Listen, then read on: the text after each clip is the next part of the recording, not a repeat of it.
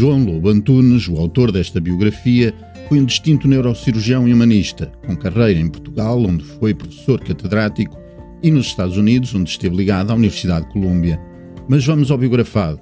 Egas Muniz ousou crer tudo e quase sempre o conseguiu.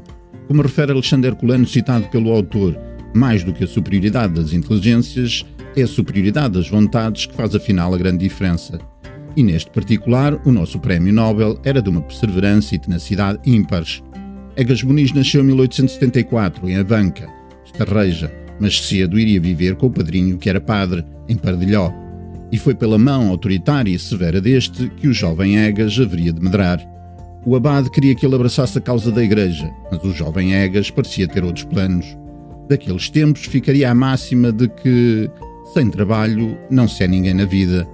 Concluído o ensino primário, o menino vai fazer o exame Estarreja e logo aí se fez notado.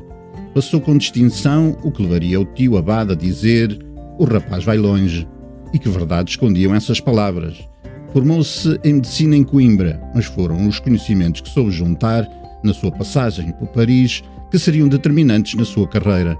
Pelo meio, meteu-se na política. Foi fundador do Partido Centrista Republicano em 1917, deputado e também diplomata, que lhe faria dispersar a atenção. Deste modo, só aos 51 anos se tornaria investigador.